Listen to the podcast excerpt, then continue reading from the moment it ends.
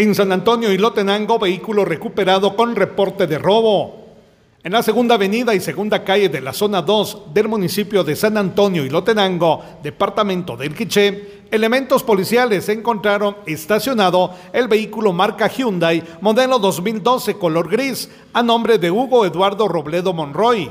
Al serle solicitada la solvencia respectiva, se estableció que dicho vehículo fue robado en la zona 2, Jacarandas, San José Villanueva, Guatemala, según denuncia presentada en la estación 15.1 de Guatemala, de fecha 15 de julio del 2019 el vehículo fue trasladado al predio correspondiente y el detenido puesto a disposición del juzgado de paz local. Desde Emisoras Unidas Quiche reportó Carlos Recinos, primera en noticias, primera en deportes.